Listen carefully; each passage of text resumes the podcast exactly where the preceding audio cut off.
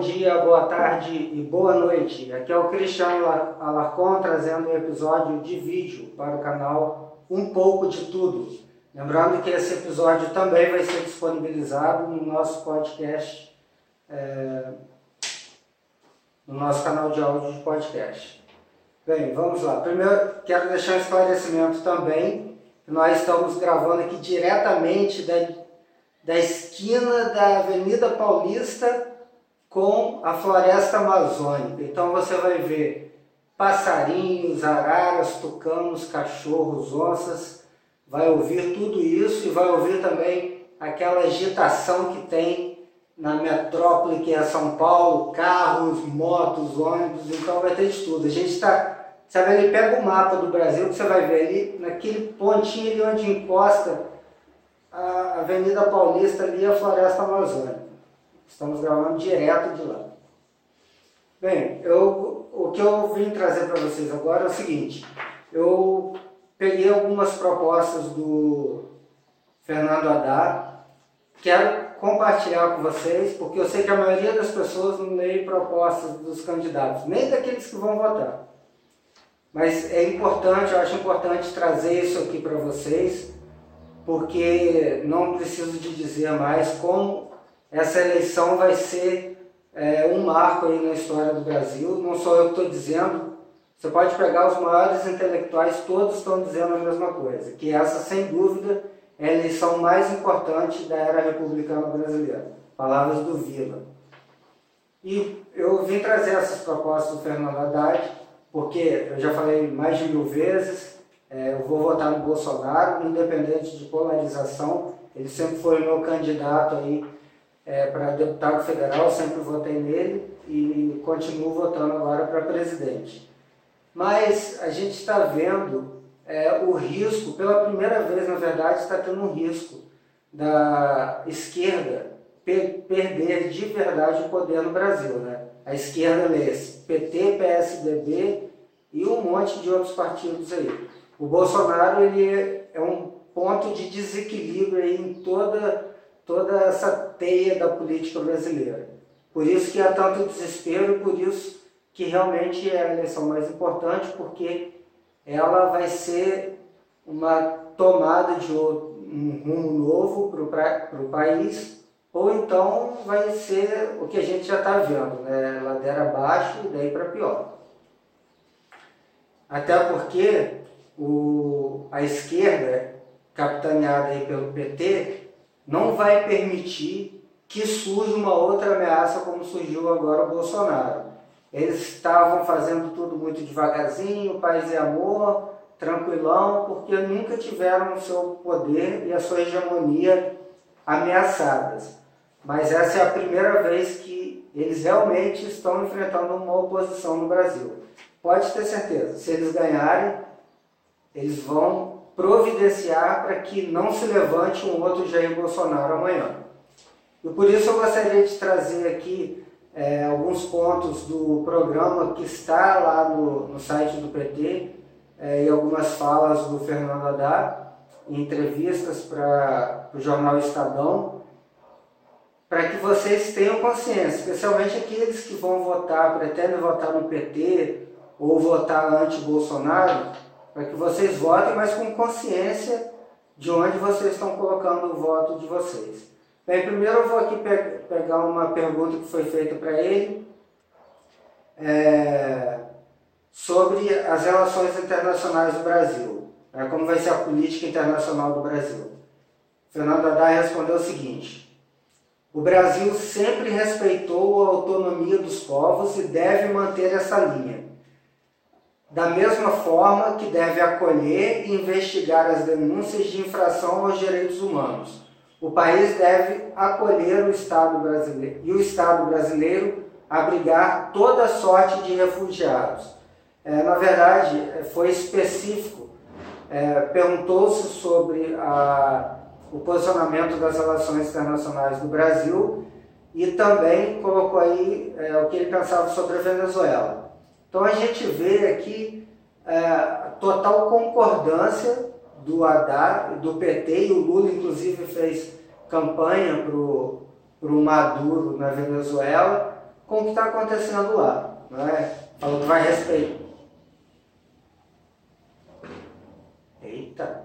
Falou que vai respeitar a autonomia dos povos e vai manter essa linha. Além do, olha só o que ele diz aqui. O país deve acolher o, e o Estado brasileiro obriga, abrigar toda sorte de refugiados. Cara, prepara. Se o Haddad for presidente, se você já está achando ruim o que está acontecendo aqui com os imigrantes venezuelanos, o que ele está dizendo aqui é que ele vai escancarar mais ainda as portas para refugiados. Então você vai começar a ver sírio, africanos de todas aquelas ditaduras fugindo para cá, mais venezuelanos, cubanos, não, cubanos não, porque eles são assim, né?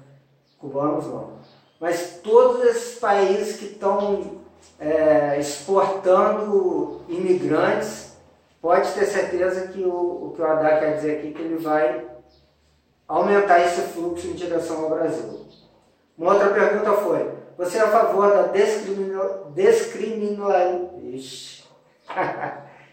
descriminal, caceta, descriminalização, descriminalização da maconha, da redução da maioridade penal e de mudanças no Estatuto do Desarmamento?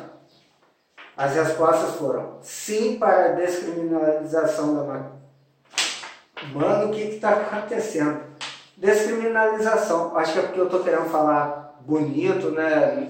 Não como se fala, mas mastigar as letras aqui está ficando pior. Ele é a favor da discriminação. Discrimin... Cara, eu estou com algum problema no cérebro, não é possível.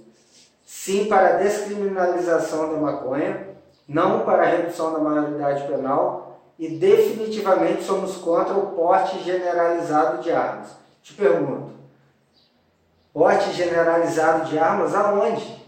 Você tem arma? Você está vendo aí, você tem arma? Eu não tenho aqui em casa. Meus, meus amigos não têm. Quem que tem arma?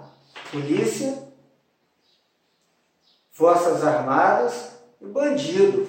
Se você vai lutar contra o porte generalizado de armas, só tem dois aí que você vai poder controlar, que são as forças de segurança, a polícia, as forças de polícia e as forças armadas. Ou seja, o que ele quer dizer aqui é desmilitarização da polícia e desarmamento da polícia, porque a população já não tem arma e bandido não vai chegar lá e entregar. Então preste atenção no que você está votando. É, outras propostas aqui dele, que tem sido muito criticado o Bolsonaro, tem, chegou a cogitar essa ideia, falaram, o pessoal da campanha dele, que é sobre uma nova Assembleia Constituinte. Bem, aqui está no plano do Haddad. É, deflagrar um novo processo constituinte para elaborar uma nova Constituição, logo no início do governo ou seja, o próprio Fernando Haddad aqui já está admitindo que das primeiras coisas que ele vai fazer é abrir um processo para uma nova Constituição, ou seja, abrir uma, fazer uma Assembleia Nacional Constituinte. O que, que isso quer dizer? Bem, duas coisas. Primeiro, que com certeza, se essa Constituição que a gente já tem já é chamada de cidadã, já é socialista, espero que venha por aí. E segundo, a gente vai ter uma paralisação de um ou dois anos de muitas coisas que são necessárias para o Brasil lá no Congresso, porque quando você inicia uma Assembleia Constituinte, é, a maior parte do, do esforço da, do Congresso Nacional vai ser direcionada à elaboração da nova Constituição. É, outra coisa, promover uma reforma política com financiamento público exclusivo de campanhas e fidelidade partidária. Cara, a gente está querendo tirar o financiamento público, são bilhões, eles queriam 3 bilhões, e todo mundo ficou criticando o Temer e o governo Temer porque ia dar 3 bilhões para a campanha política. Aí conseguiram diminuir a metade, 1 bilhão e meio.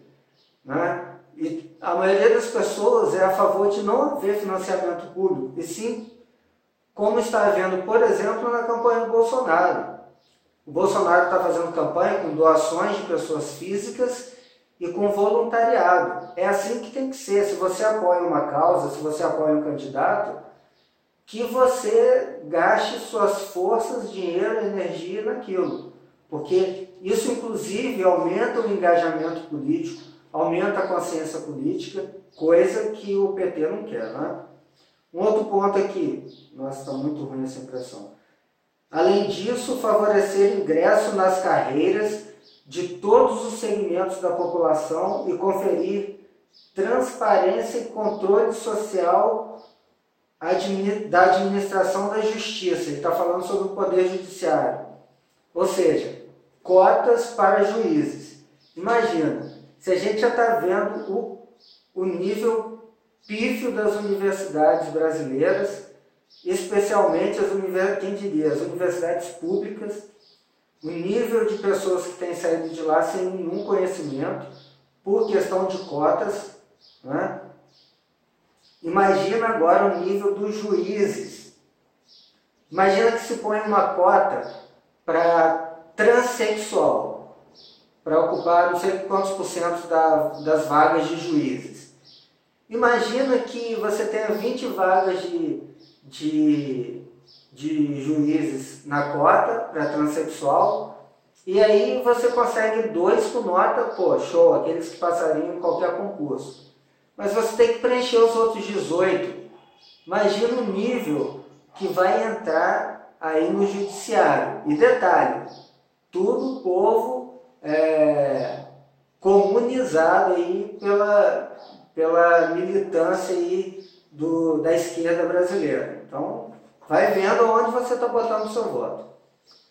É, sobre políticas sociais, eu destaquei aqui criar um Sistema Nacional de Direitos Humanos e recriar o status de Ministério às pastas de Direitos Humanos, Políticas para as Mulheres e para a Promoção da Igualdade Racial. Ou seja, criação de mais ministério, né? mais cabide de emprego. E também é, a gente já sabe aí o aumento dessa política de direitos humanos que você sabe muito bem para quem que é. Outra proposta que impulsionar ações afirmativas nos serviços públicos. Mais uma vez, enxertar militante feminista, militante de movimento LGBT, é, militante de tudo quanto é movimento que você imaginar. Ou seja, definitivamente tomar todas as instituições públicas. É, outra aqui, criminalizar LGBTfobia implementar programas de educação para diversidades e criar o programa nacionalmente é, e criar o programa e criar nacionalmente o programa Transcidadania. Mas eu quero primeiro aqui essa, esse primeiro ponto. Criminalizar a LGBTfobia. Presta atenção no significado dessa palavra. Né? O que é, é Aracnofobia é uma pessoa que tem medo ou aversão a aranhas. Pausa para o imbecil ali da moto. É o que é, é sei lá, tá, aracnofobia. O exemplo que eu dei aqui é o medo ou a aversão a aranhas. O que é LGBTfobia? É você ter medo ou você ter aversão, não gostar daquilo. LGBTfobia é você ter medo ou aversão de pessoas que são LGBTs. Isso é um problema? Não, ninguém é obrigado a gostar, a apoiar ou não sentir medo por alguma razão. O que você tem que ter é respeito, igualdade. Ok, beleza, tá show. Mas quando você diz criminalizar a LGBTfobia, se você falar, ah, eu não concordo com, com a pauta LGBT, o que, que pode acontecer com você? Ser preso, que é criminalização da LGBTfobia. E ao mesmo tempo os caras querem descriminalizar a, a maconha. Observação, viu que eu falei certinho sem ler. é, não teve problema. Então, mais uma vez, olha onde você está botando o seu voto. E promover a reforma agrária, titular terras quilombolas e demarcar áreas indígenas. Sobre as duas primeiras partes, é, o PT esteve no governo durante é, 14 anos e nunca fez essas coisas. E agora está dizendo que vai fazer. E por último, demarcar áreas indígenas. Mais uma vez, nós temos é, menos de um milhão de índios no, no Brasil. Eles têm uma área é, do tamanho do estado de São Paulo, se não me falha a memória, de áreas demarcadas. Um milhão de índios ocupando uma área do tamanho do estado de São Paulo. Tem algum sentido isso? Essa ocupação imensa, essa área imensa para tão pouca gente? Claro que não. Sobre a segurança, entre outras coisas, aprimorar a política de controle de armas e munições reforçando o seu rastreamento. Mais uma vez, controle de armas e munições. Quem tem armas e munições? As pessoas de bem, os civis, não têm armas. É, a maioria esmagadora das pessoas não tem armas. Quem tem arma é força de segurança e bandido. Ou seja, quando você quer regular mais ainda do que já é as armas, você está regulando as armas da força de segurança, não dos bandidos, porque esses aí estão acima de qualquer regulação. Alterar a política de drogas e ao mesmo tempo prevenir o uso das drogas. Cara, não bate, tá vendo a incoerência dessa proposta aqui, por exemplo? O que, é alterar a política de drogas? Lembra lá no começo, na entrevista? Descriminalizar a maconha. E aí vai vir cocaína e o resto da porra toda e ao mesmo tempo prevenir o uso de drogas, eu vou prevenir o uso de drogas falando que quem quiser comprar bagulho e pó pode comprar à vontade. Isso é prevenir o uso de drogas. Pelo amor de Deus, né? Olha onde você está botando o seu voto. Vamos seguir aqui as aberrações.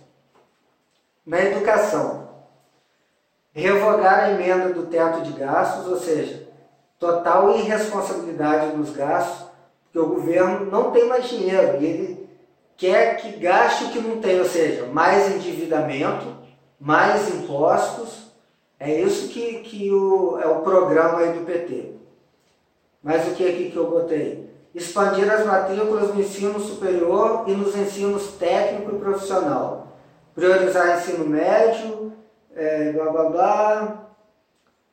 Assumir ensino médio é, escolas de ensino médio, que hoje a maioria são estaduais. Né? Bem, vamos pegar esses dois textos, essas duas partes aqui agora. Mais uma vez, é a inversão do que seria correto. Investir, ele quer investir mais dinheiro no ensino superior e ensino médio.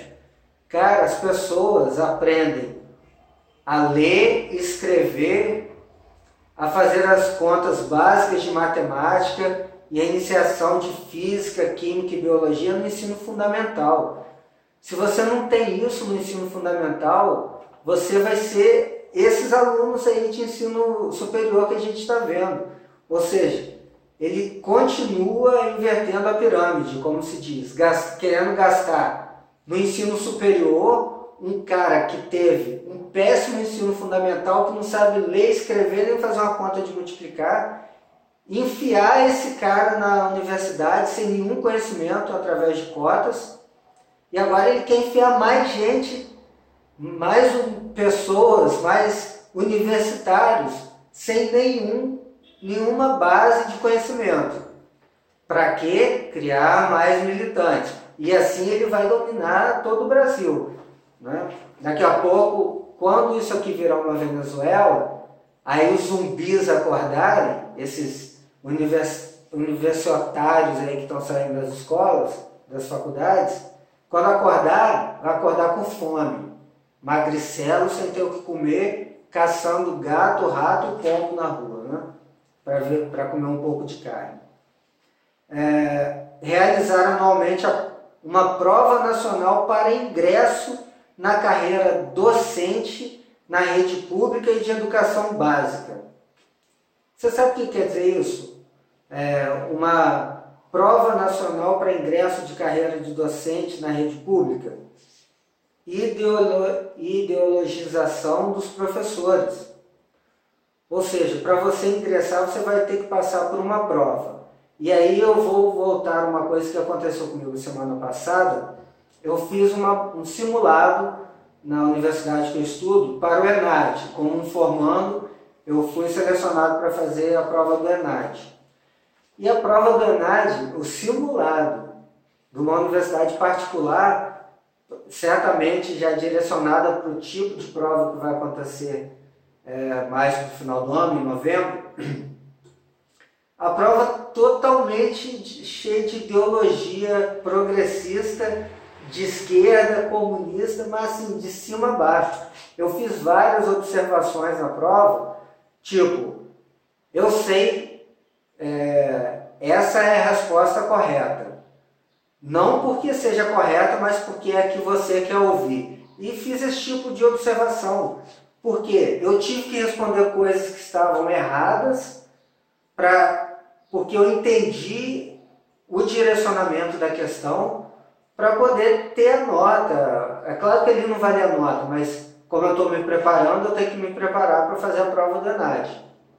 Então eu tinha que responder o que o professor que elaborou aquela prova queria ouvir e não o que era verdade na, no simulado ainda botei essas observações, fiz textões imensos, mas eu não vou poder fazer isso na prova do ENAD.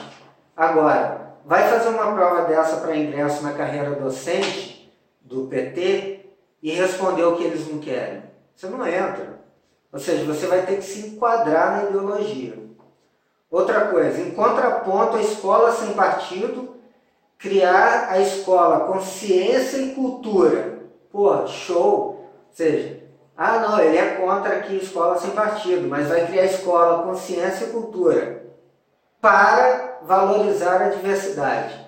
Aí é o ponto. O que é valorizar a diversidade? Ideologia de gênero. Nada mais do que isso. E seguindo aqui já para o final, na né? economia, como, como se já não bastasse toda essa sacanagem moral aí que que eu mostrei aqui para vocês em alguns pontos do programa de governo. Vamos agora na economia, né? Porque se a economia fosse bem, meu amigo, se todo mundo tivesse emprego e aqui fosse comunista, aí ia ser igual lá na China, né? Porra, show de bola. O chinês está lá com 20 milhões de câmeras vigiando eles, é, não tem liberdade de expressão, mas as condições das pessoas melhorou muito, né? porque a China abraçou o capitalismo com controle. Se fosse isso, porra, menos mal. Mas olha o que, que é o programa do PT para a economia. Prova que nós não estamos caminhando para ser uma China. Prestem atenção nisso, para quem ainda tem esse argumento. Não, porque aí a China é socialismo ideal, desculpa e tal. Concordo que não seria dos males o pior.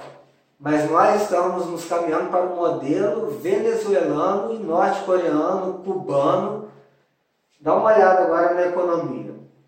Revogar medidas do governo Michel Temer, como a emenda do teto de gastos, a reforma trabalhista mudan e mudanças no marco regulatório do pré-sal. Tá, o que é que, mais uma vez, ele está dizendo? Total irresponsabilidade fiscal. Mano, não existe criação de dinheiro, não existe mágica. Se você não ganha, como que você vai gastar? Só se você tomar empréstimo. E até tomando empréstimo, duas coisas acontecem. Uma, você vai ficar endividado. E dois, vai chegar um momento que o cara não vai querer te emprestar mais, porque ele vai ver que você não vai pagar. E aí, quando tudo isso acabar, o que, que acontece?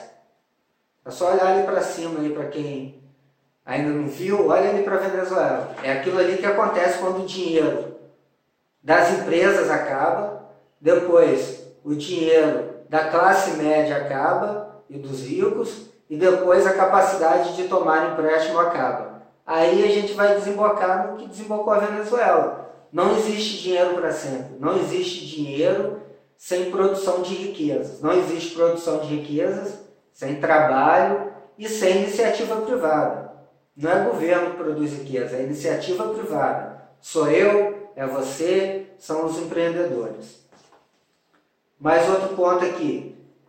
Implementar medidas emergenciais para sair da crise, como redução de juros, criação de linhas de crédito com juros e prazos acessível, acessíveis com foco nas famílias e retomada das obras paralisadas do programa Minha Casa Minha Vida.